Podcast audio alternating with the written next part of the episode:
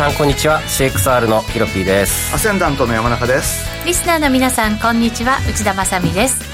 ここからの時間はフォレックスチャンネルをお送りしていきます。改めましてパーソナリティはヒロピー君と山中康さんです。よろしくお願いします。よろしくお願いします、はい、よろしくお願いします。さて現在ドル円ですけれども127円84銭から85銭あたりでの取引ということになっています今日は128円の20銭台が高値となりましてまあ今日だけでもまあ90銭ぐらい動いてるんですよね。動いてないようで動いてますよね。動いてないようで動いてます、はい、どうでしょうかね。ちょっと上値重くなってきた感もありますけどねようやくですよ、ね、うん、ちょっと一旦短期的には高値見たっぽい感じになってきましたね。そうですか、はい、まあ短期的ということですからね、はい、長めに見たらまた方向性ちょっと変わるんでしょうけれど、うん、今日のゲストもご紹介していきましょう。月一ゲストゆかてぃんです、はい、よろしくお願いします。よろしくお願いします。ゆかてぃんは最近どんなトレードを？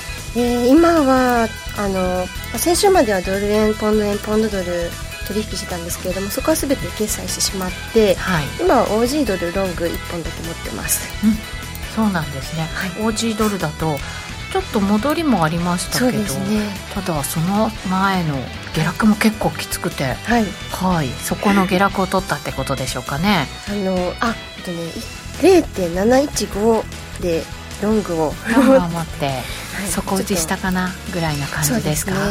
オージードルか、はい、なんか今日ヒロピ君もつぶやいてませんでした？そうですね。調子が良かったんで。調子が良かった。よく喋ってましたね そうですか、はい、はい、そのあたりまたチャート分析もしていこうかなと思いますので皆さん YouTube ライブでも同時配信していますので、えー、その分析の模様なんかをチャートでぜひぜひこちらでご覧いただきたいなと思います。動画配信につきましてはラジオ日経の番組サイトからご覧いただけます。その YouTube ライブに連動したチャットもあります。皆さんからのご意見ご感想そしてポジショントークなどなどもお待ちしておりますのでぜひぜひお寄せください。それでは番組進めていきましょう。この番組は forex.com の提供でお送りします。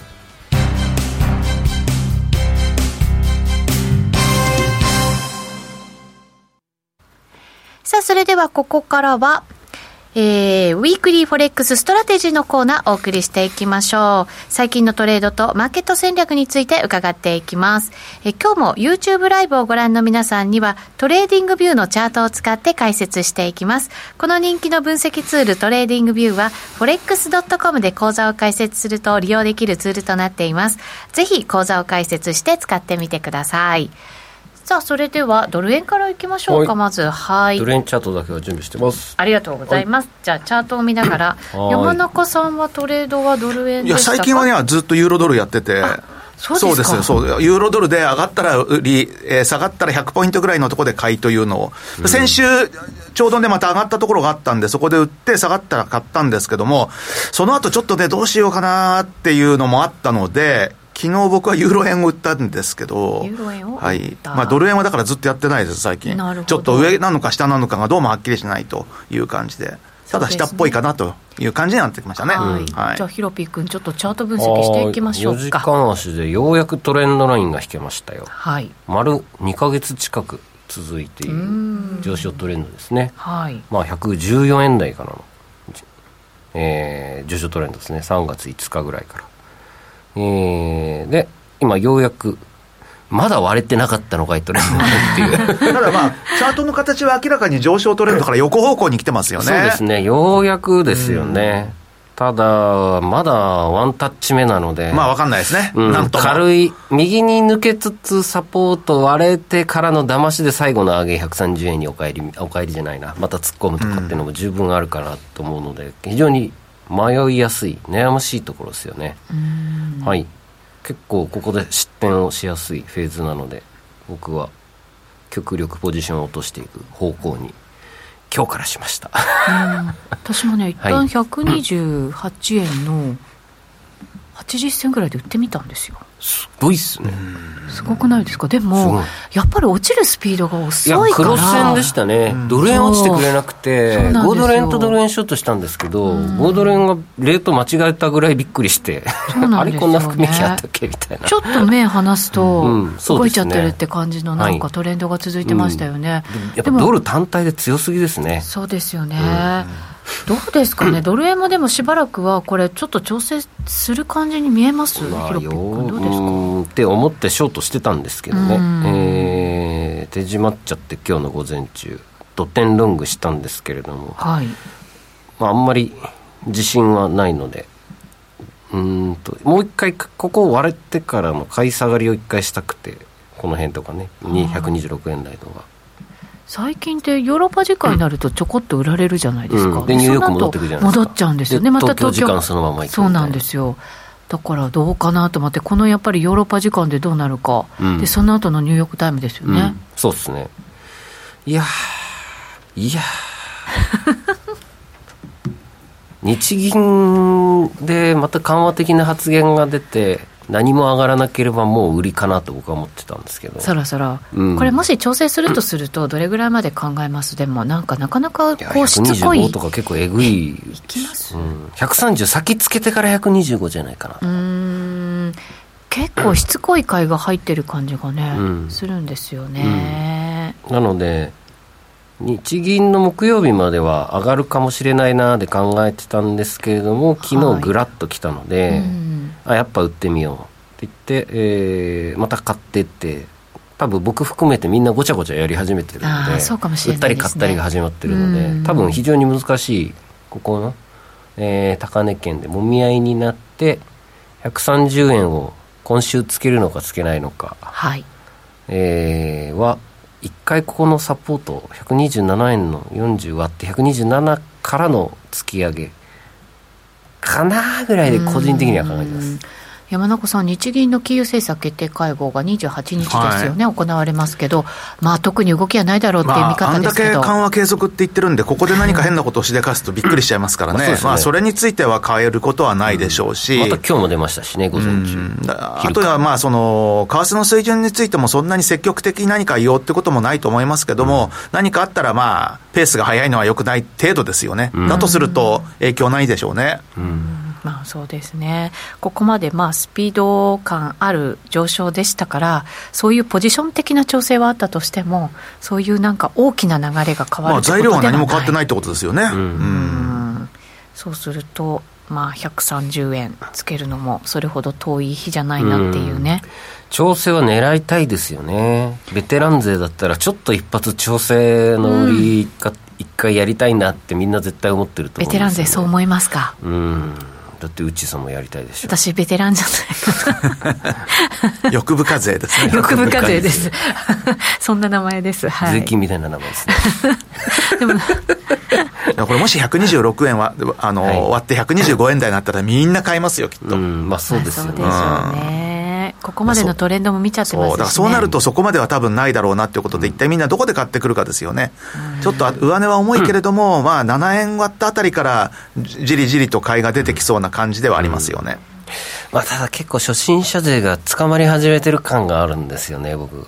128とか。あそう、うん、ドル円クロス円。まあ、特にクロス円はみんな捕まっちゃった感じですね。ロングした人たちが。うんすごくそんな感じがします、うん、なるほど。なのでちょっとプスッとさらにクロス円まあ逆にクロス円が昨日みたいにまた下落してドル円が踏ん張っちゃった後にだったら上がるかもしれないですね。上にまた。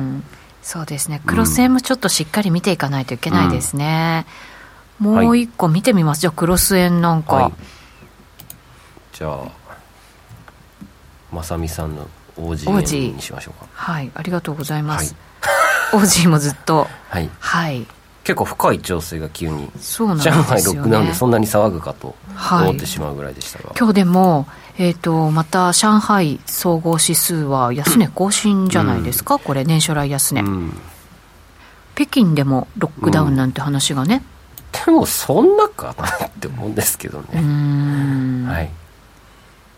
まあ、経済への影響はちょっと懸念はね、されてますけど。餓死者が出てるとかなんかね本当かよ。そんなですか？あのロックダウンしすぎてって言って、えー、うん。その食べ物とかもなかなかってことですかね？ちょっとね手に入らないっていうね話もありますからね、うん。うん、なかなか厳しいロックダウンに、ね、なってますけど、うん、はいこれ5ドルですかね？そうですね。はい。えっとあれ昨日か今日あれでしたよね？昨日の夕方でしたっけ？山中さん準備金引き下げたの人民銀が。1%、うん、でそれでこの反発になったんですよね。あのそこが入ったような。うん。で、えー、そのまま今日の東京時間まで引き継いで発言があって。で現在みたいな。ちょっとまた垂れてきたんで、あれ？もう一回したかな？みたいな。そうですね、ちょっと材料飽きてますもんね。毎日。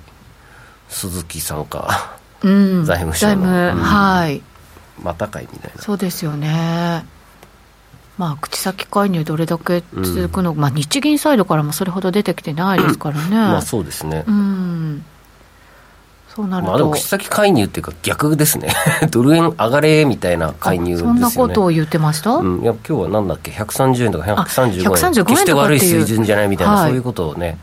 でもなんかこれまでの発言とちょっと違いますよね、うん、流れがね。怒られたんですかね、いろいろ。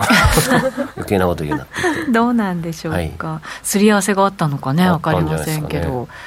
ただ、あれですよね、イエレンさんには否定されたみたいな協調介入は、うん、そんな情報もね、出てましたけどね。やっぱりかと、うん、やられましたね。どうなんでしょうね、そうすると、クロス円、これ、5ドル円に関しては、ちょっと調整して、今、少し戻り試しましたけど、うん、この勢いがあると見るのか、ないと見るのか、いや難しいですね。ね、ちょっと中国がなぜか、ねなんか別に材料ありそうな気もするんですけどね。中国でなんでそんないい方で悪い方で。悪い方で、ね、悪い方で、うん、そんなロックダウンでってそんな何回もしたし今までっていう。うん、でも大きい都市のロックダウンはね、うん、結構強烈かもしれないですよ、うん、上海も北京もとかになると、うん、そもそもでもゼロコロナって無理だと思いますけどね、本当に、まあ、チャート上では売りですよねこれは。はい、一回90円とか来たら面白いかもしれないですね、うんうん、はい、えー、はい、えちなみにウッチーさんはどちらサイドに、はい、私は5ドルドルをずっと売っていてでそれを手締まって今日だから戻りちょっと取ったんですけど、はい、あんまり強くないなと思って、はい、ドル円の売りで入ったんです。はい。5ドルドルずいぶん下げましたもんね、はい、直近のところで。だからいろんな、ね、いろんなことをやってました。IMM のポジションが解消されてから新しい売りが作られたんですかね。うん、まあそれはあるでしょうね。はい、あの改めて売り直すっていうようなね。そうですね。そうなんですよねだからちょっと迷いながらドル円の売りだけにして、他解消しちゃいましたけど、うん、まあでもあとアメリカ本から徹底的なドル高なんか容認なのか何も出ないですねインデックスあれ超えても、まあ、今はやっぱり、ね、インフレがあるんで、多分何も言わないんでしょうね、うん、なるほどで、早く利上げしたいしみたいな、そんなんなんですかね。あるかもしれないですね。はい、じゃあ、一旦お知らせ挟んでから、はい、まだまだトレード話続きます。ここまでは Weekly Forex Strategy でした。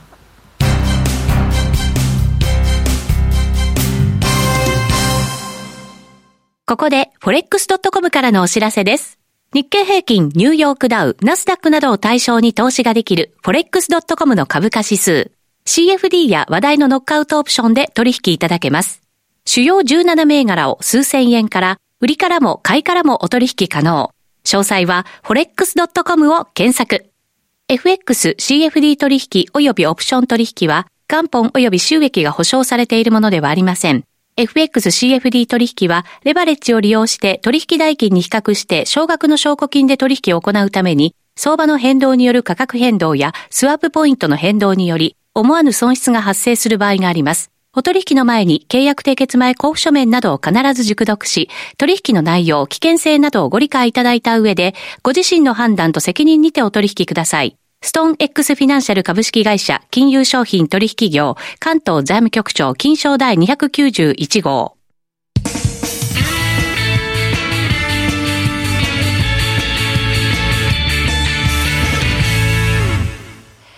それではここからは Forex Lounge のコーナーです。FX やノックアウトオプションについてのアイデアやポイントなどを伺っていきます。改めて今日のゲスト、ゆかてぃんです、はい、よろしくお願いします。お願いします。ではではトレード話伺っていきましょう。すげえノート、ね、すごい隣から見たらノートぎっちり。ちょっとあの OG に関してあまり私はいつもリサーチしてないのでもともとポンドがねそうなんですよね、ね、なんで今は狙っているところでいうとポンド円かなっていう、ところかなと思います。買いですね。ね。ポンドでも先週でしたっけ、小売売上高発表されて。あそうなんです、ね、いやよくない数字出てましたね。すごい下げましたね。ね4週間連続で予想下回ってきてて、うん、予想よりもだからちょっと消費厳しいってことですもんね、はい、ポンド円。はい出しました。ですでもユカティンはロングで狙っていると。はい、まあ、ポンド円はポンドっていうところですけど。冷やしし足がいい。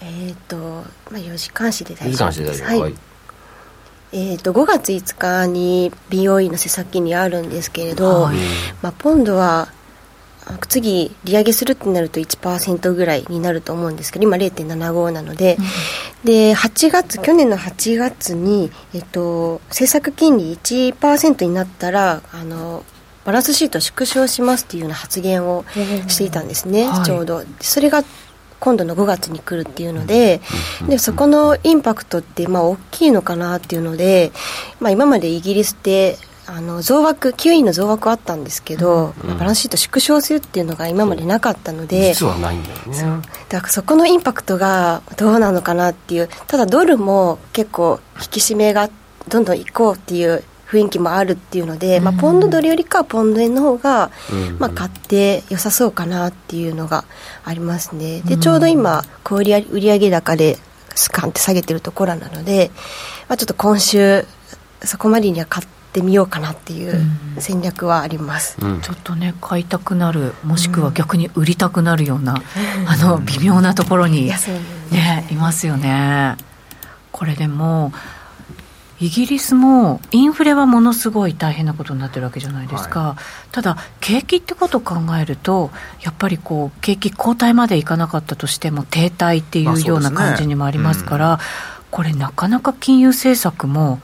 難しい難しいなんか局面なんだろうなって思いますけど、まあ、そうですね、まあ、イギリスとか欧州とか難しいところですよね、うん、もう腕の見せ所なのか、大失敗に陥るか、まあ、こればっかりは後になってみないと分かんないという。うん、そうですね、なんか金融をその引き締めも急ぐ必要がないんじゃないかみたいなコメントも美容院の関係者からも出始めてたりとか、経済がね弱ってきてますからね。アメリカは弱ってないんですけどこの間の小売りはまあまあショックですよね。あのイギリスの、ね、そうなんですよね。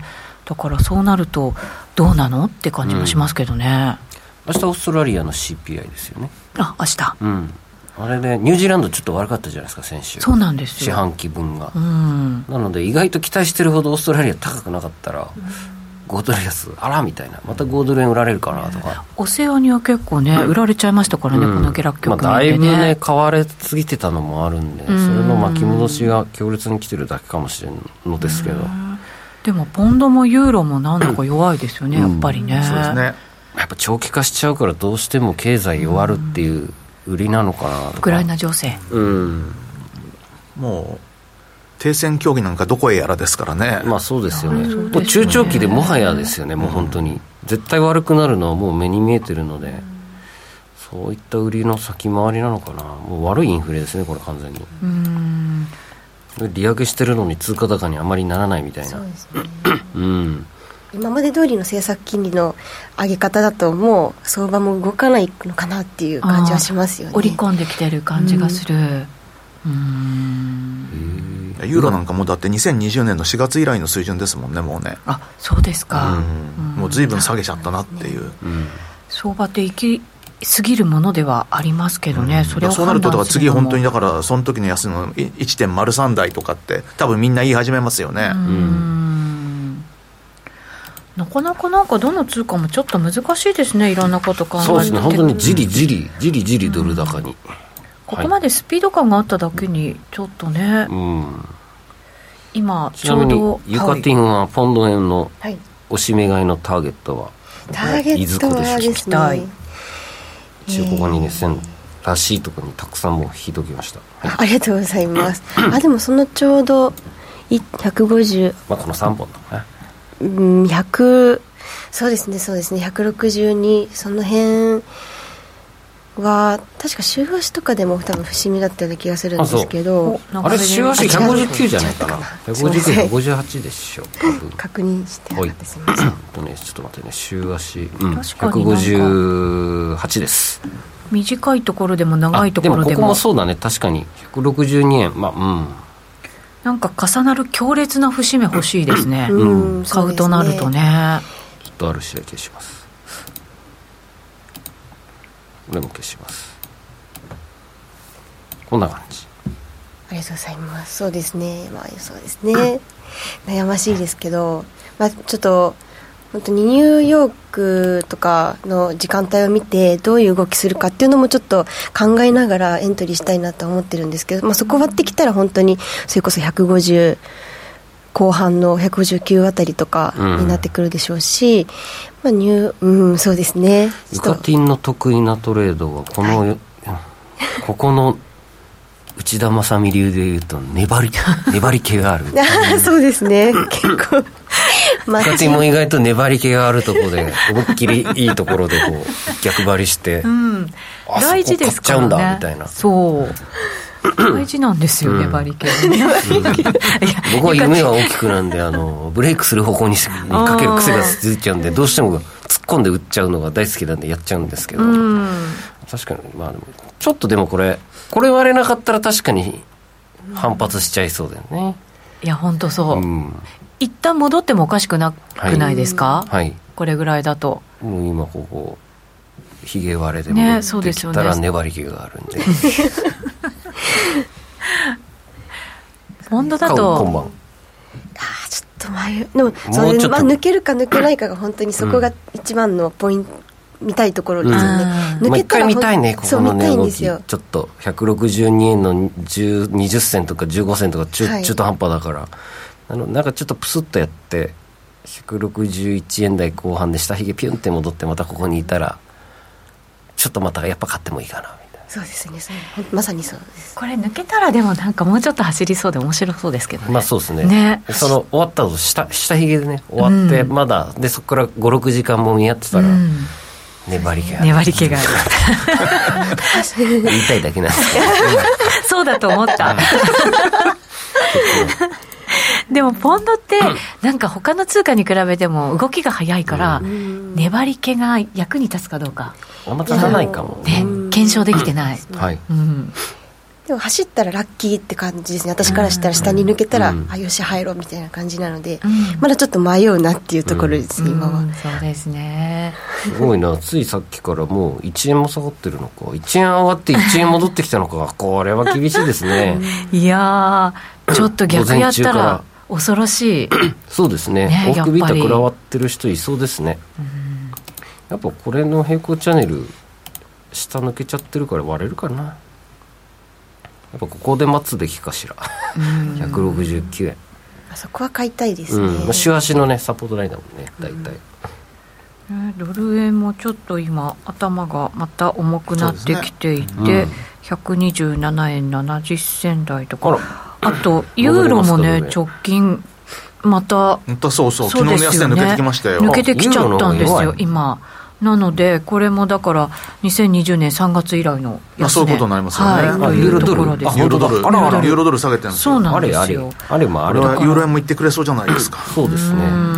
なんかやっぱりこのところのこのヨーロッパ時間に入るところの動きって、ちょっと注意必要ですよね,、やっぱなんかリスクオフあるんじゃないかな、中国もそっちの慌ただしくなってて、今はなんかね、昨日もユーロ3時から動き始めましたからね、午後。そうなんですよ、うん、だからちょうど東京市場、まだ株式市場が終わりそうな時間ぐらいから、ちょっとずつ動き始めてっていう。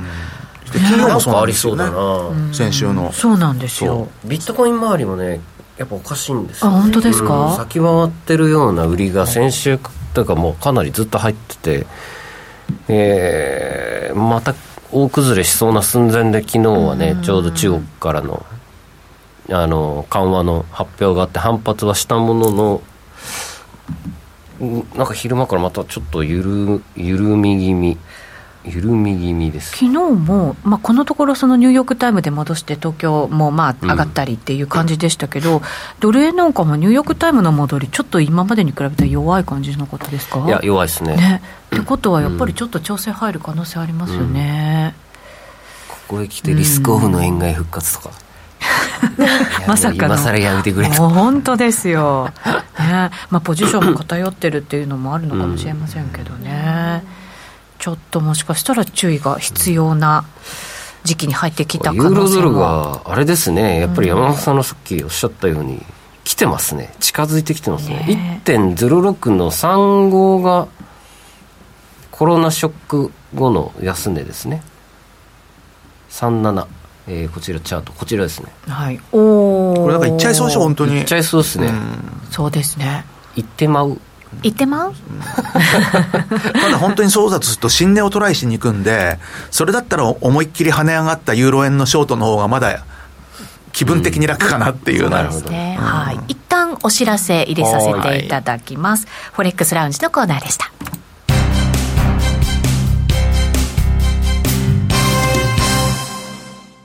ここで forex.com からのお知らせです。日経平均、ニューヨークダウ、ナスダックなどを対象に投資ができる forex.com の株価指数。CFD や話題のノックアウトオプションで取引いただけます。主要17銘柄を数千円から、売りからも買いからもお取引可能。詳細は forex.com を検索。FX、CFD 取引及びオプション取引は、元本及び収益が保証されているものではありません。FXCFD 取引は、レバレッジを利用して取引代金に比較して少額の証拠金で取引を行うために、相場の変動による価格変動やスワップポイントの変動により、思わぬ損失が発生する場合があります。お取引の前に契約締結前交付書面などを必ず熟読し、取引の内容、危険性などをご理解いただいた上で、ご自身の判断と責任にてお取引ください。ストーン X フィナンシャル株式会社金融商品取引業関東財務局長金賞第291号。